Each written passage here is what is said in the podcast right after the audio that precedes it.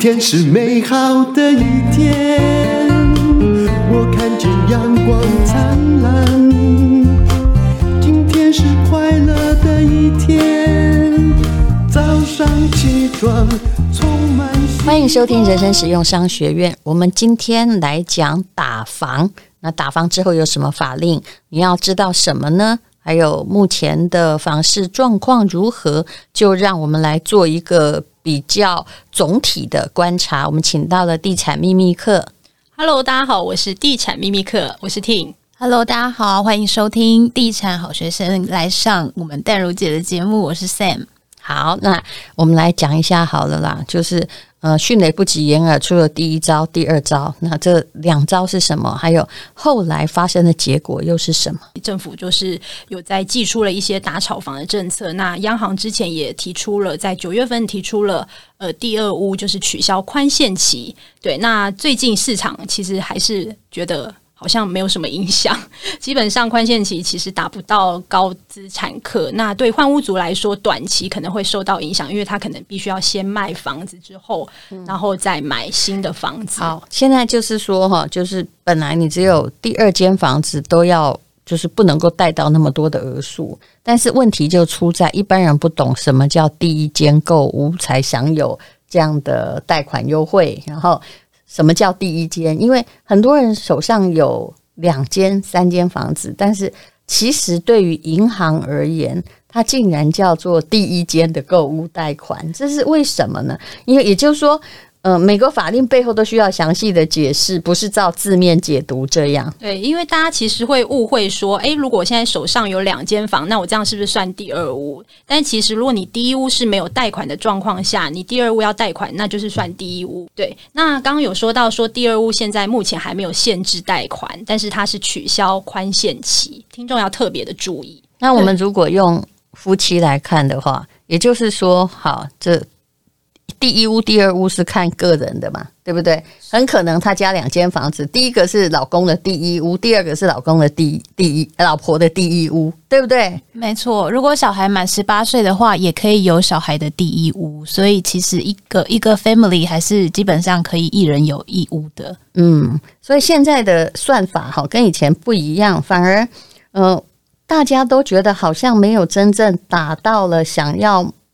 真的在买这个家里的第二间或第三间房子的人，只要你家的人够多，是不是？嗯，还有说真的，那个贷款的限制。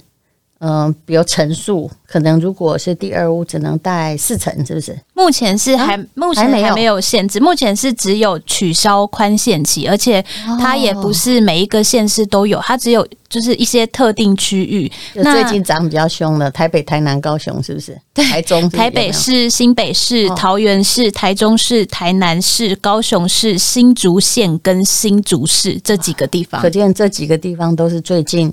比较受注意。其实我觉得哈，最重要是各位一定要记得，台湾不是所有全部会一起涨。这个一起涨哈的时代，我基本上觉得是过去的。因为现代是因为人口结构的转换，所以会变成了不值钱的地方还是不值钱，然后值钱的地方就你可以在那里就业，还有生活便利的地方，那你就会一直很值钱。包括现在，其实有一些区域，过去可能在二零一六年有一些下跌的区域，包括新庄啊，或是青浦，呃，这一两年就很明显的，以及回归到之前的价格，甚至还比之前的价格还贵，因为它里面它的就业状况有改变，交通状况有改变。所以也不是说瞎子涨的啦，对，像要有人住嘛，没有人买就不会涨嘛。前几天我们刚好坐那个 Uber 去青浦嘛，然后那个司机就跟我们说：“哎、欸，现在青浦的行情大概多少？”然后他就笑说：“他买在淡河区，盒子的盒。”买在青浦的淡河区，然后那时候他买房价大概一字头，嗯，对，然后曾经，曾经，那现在曾经南砍什么都十几万而已啊，对，然后他说，其实这一两年他真的发现，尤其是今年度，哦，整个青浦区的整个房价都上来了，而且像我们假日有时候会去青浦那边，真的人变多了。嗯嗯，对，像那个有水族馆啊、IKEA 这一种的，嗯、就是发现那边其实居住的人越来越多，而且有很多双北市人都搬去那。像我们认识那个金肉妈妈，她、嗯、就搬到了青浦。是，对。好，我们这里也曾经有一位哈，就是。他来讲，呃，青浦罗姐，他来讲青浦的房地产，他也是看着他长大的。当然呢、我觉得无论住哪里，你要考虑自身的需求。以现在而言，你不要考虑说它会不会涨。我常常看到人很矛盾，明明你就住在那个旁边，或你公司在他旁边，他会带来你便利，你需要住那里，但是你会很犹豫说，那它会不会涨啊？其实我觉得这是两回事。你自己住的房子要以你自己的方便为考虑，你真的不要考虑它会不会涨，会不会涨是投资屋本身的考虑。那一个人如果考虑的太多因素哈，他又要涨，又要空间大，又要呃旁边没有闲物设施，又要什么都要的话，我的答案就是他很多钱，嗯。对不对？对，没错，嗯，而且我们发现，其实房地产市场有一个很奇怪的状况，就是大部分的购物客都追高不追低，就是一样都是刚性需求，可是房价。在低点的时候，大家都不敢进场，也不想进。你想到的事情，我其实早就发现。我觉得大家都希望房子跌下来，对不对？对。很多人，我还看过有人有一个那个不知道什么，他就说：“哎呀，我们都去把它出很低的价钱，那个房子就会自动跌。”我觉得你想的太天真了，因为很多东西都是市场的供需决定的，而人类有一种，我可以说它是劣根性，跟股票一样。我你，台积电到六百多的时候，大家还说它会上看七八百，是不是很多人在追？当它有一天，什么前不久的话，也跌多跌到过五百多，那个时候反而没有人接。也就是说，好的股票跟房子其实是一样的，大家都是当它努力在涨时，你都在追急涨。可是当它在跌的时候啊，为什么？你手上子弹不多，你比别人穷，所以呢，你退得比别人快。对不对？因为你损失不起，我觉得这就是一个心理学上面的问题。就好像你一直觉得台积电从两百多块变成六百块，你没买，诶，打跌到了五百多的时候，你还想说它应该会继续再跌吧？因为我之前知道一个两百多，房子也是一样啊。事实上，台湾这几十年的房地产哦，我必须说，我不认为房地产呃，虽然它涨了好几倍，但是呢，其实通膨也涨了很多。那它比较通膨而言，我做一个这个看过一个报表，就大概就是呃八趴的台湾的房地产通膨涨八趴，对不对？是敏婷给我的，然后呃苹果日报做的，然后它的就是十年来通膨按照主计处八趴，房子涨五十三趴，呃，也就是它是在呼应一个这个通膨的指数，然后再乘通膨指数的它的获利率是通膨指数的倍数。所以，其实对于东方人而言，尤其我们是一个岛啦，不是像那个美国哈，对，你不会因为房子涨，你买到明尼苏达州的某个乡下嘛，对不对？所以我们的土地因为很有限，所以它的确是通膨中的保值工具。难怪这次疫情，刚刚这个地产秘密课也说了，他说，呃，因为疫情关系，房子上涨，其实这是一个很荒谬的命题。照理说，以前的状况是因为疫情关系，房子是应该要下跌啊。所以现在应该是因为什么关系，房子在上涨？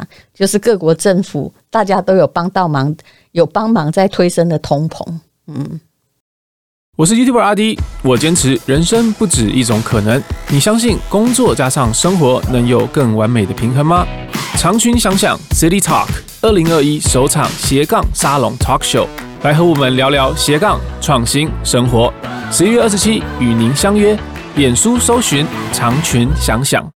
热钱真的是很多啦，然后我们也发现，其实蛮多区域都有出现那个开高价的一个状况。但是是开高价，现在应该是还可以杀吧，对不对？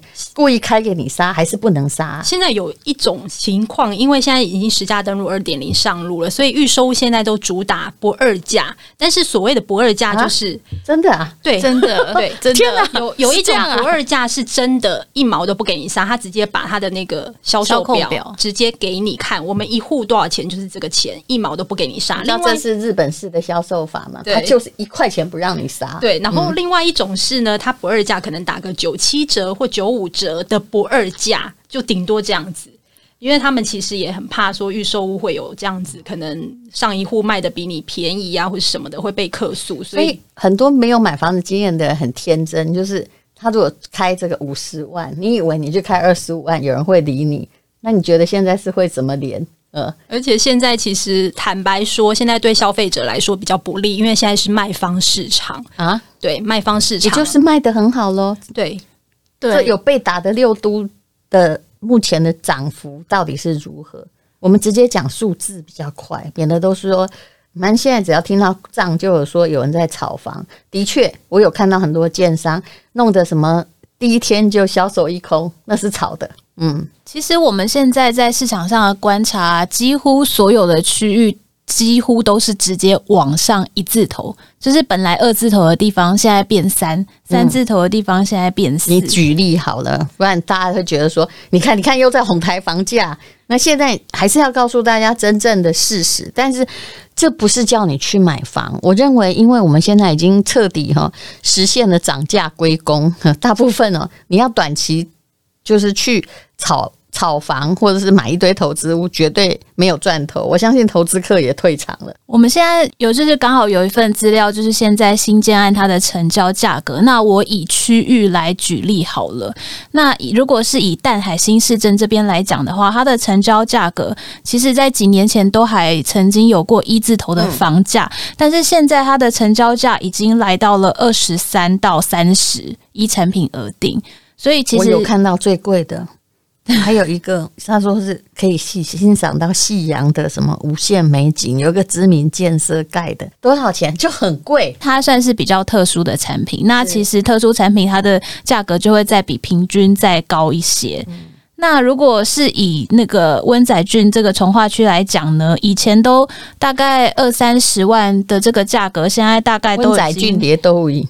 在新 新庄的外围这边，那边是，是对，靠近泰山这里有个从化区。嗯、那其实它现在的成交单价都已经到四十，这个哦，对，那个那个是以前到底到多少啊？这个以前大概二字头、三字头买得到的地方，现在的成交价是这个样子。哇哦，就是还基本上几乎每个区都这样。那如果是以林口来讲的话，以例行段来说，现在的价格大概就是平均就是到三十三到四十，那也是看产品来定。林口例行段三十三呐，以前买林口会被人家笑，对不对？说那里风大，那雾多看不到人，对，都是我们去打高尔夫球的地方。我最近看到那个，因为哈，就年轻夫妻搬到林口住嘛，然后虽然他们在通勤，脸上都带着微笑，因为他们的房子好像涨了。像我朋友，因为就是他算是去年买的，那那时候他很冲动的买了，他就其实蛮担心说，哎，他是不是买在高点？因为他买的价格大概是三十五万，对，然后在哪里啊？他买在林口。真的对对对，其实蛮贵的。但是现在在录音的这间房，这个这些这个房子二十年前买一平哈，才二十几万，我已经被人家说贵。你看，所以你看，其实这是通膨。嗯，那我觉得可以再跟淡如姐分享一个，可能淡如姐也会觉得很震惊的，就是那个莺歌凤鸣从化区，已经是新北跟桃园的交界，这边比三峡远，对吧？对。嗯这边现在成交单价已经来到了二九跟二九点五，就是已经逼近三字头了。那是怎样？是豪宅的等级，还是就是中高住宅这样？普通刚性需求的产品，而且这里蛮多建案就是走刚刚讲的那个完全不二价销售，直接销控表摊出来给你看，就是这个价。你不要在那边给人家乱杀价。会，我很我很想知道，如果等下开五十，你就讲个二十五，会怎样？应该没有人理你吧？他们可能就会指门口的方向给你看，因为觉得你是故意来闹的吧？对啊，其实很多二手屋遇过这样子的那个来出价的，他要一千五，对不对啊？然后他就要开个说，那么八百，哎，其实连房仲都不理呀、啊。不是，我觉得你如果真的有诚意出价，要有一个，你就很多人都说怎么样，你就那你就按实价登录来出价嘛，对不对？人家会觉得说你是真的要买。呃，虽然你不可能按，因为实价登录其实是这些年来的平均价格，你不太可能按那个价格买到，买到算你厉害。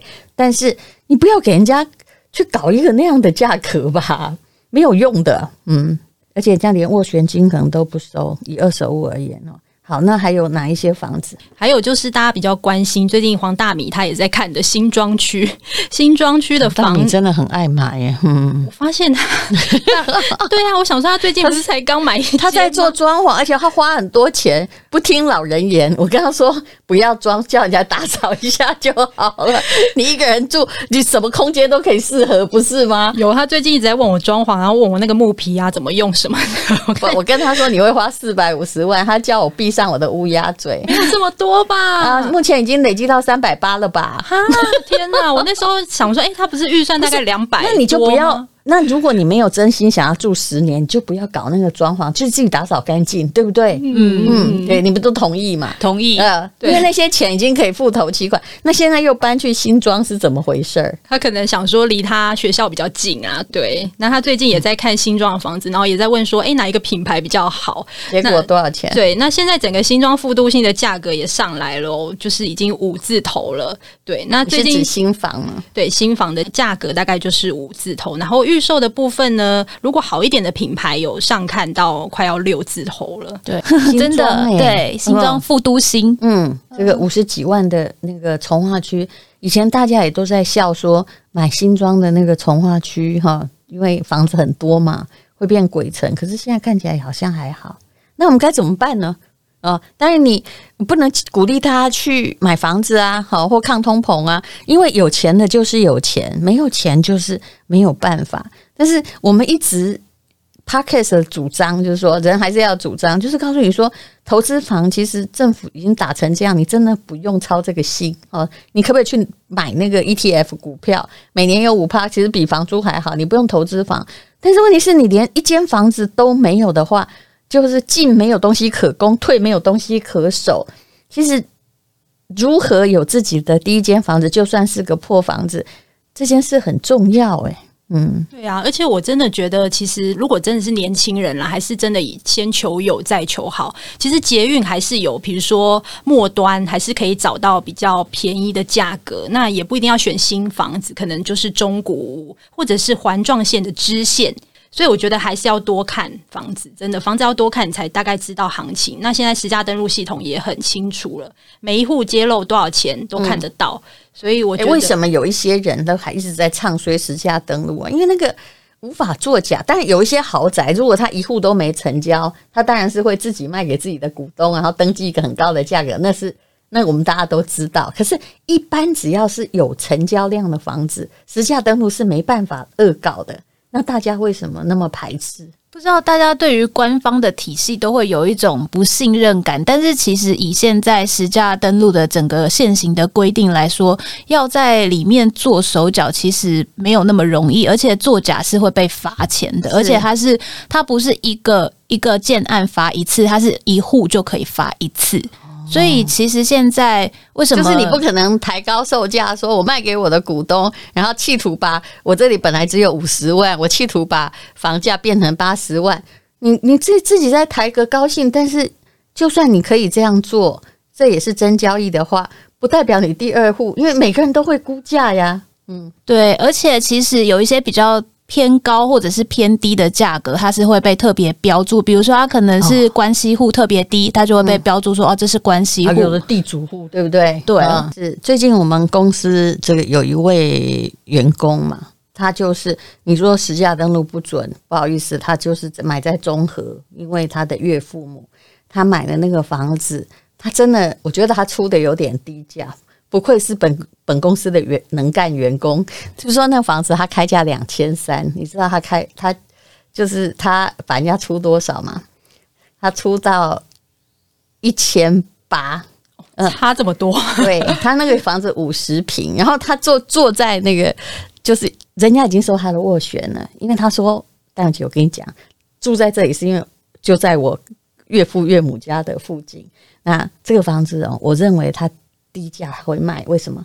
因为他已经出来卖了一年多了啊，还没有人买，那可见这种就比较有机会。然后他就，我就打电话，他我就跟他说：“来，我现在赶快跟你讲哦。通常房屋公司也会故弄玄虚，这你们应该也知道，会让那个买主在那边等很久，然后呃，就叫卖主晚一点来。”然后把这个后来就是要让你人有时候不想白等，所以他就会跟你讲说，那就呃，除非你加一点啊，好啊，不然就怎样啊，好，就是我就跟他说，他会用这一招，你等一下哈，不要怕，反正他已经卖了一年多，你走人，嗯。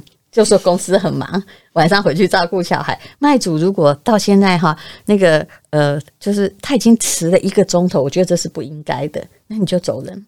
后来他就这么做，诶，结果那那个房子的实价登录，他开两千三，对不对？那个这几年的平均时价大概是在两千一左右。其实他没有开很高，五十平嘛，在中和还蛮中心的地区有捷运。结果你知道他买多少？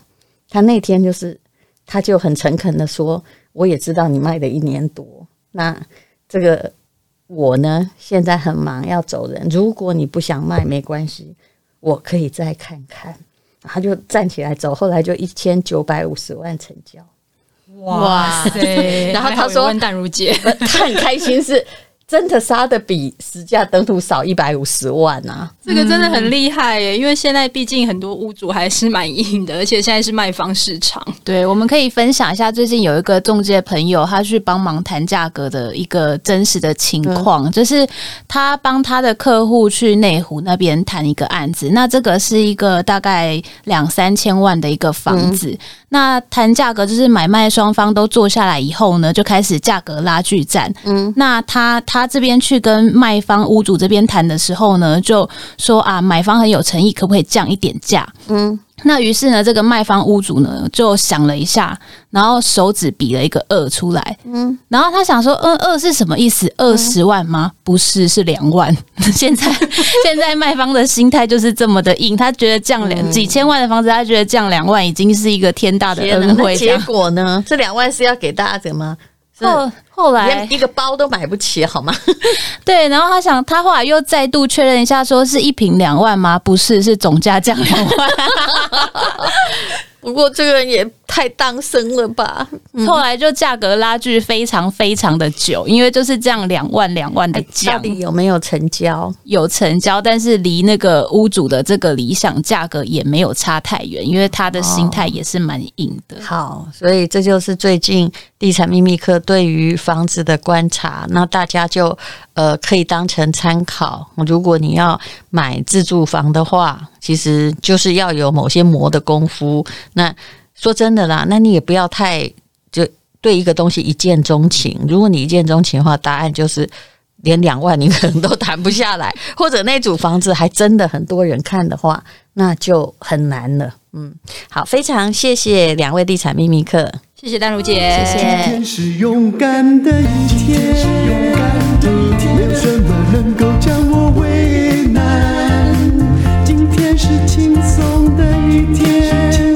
因为今天又可以，今天又可以好好吃个饭。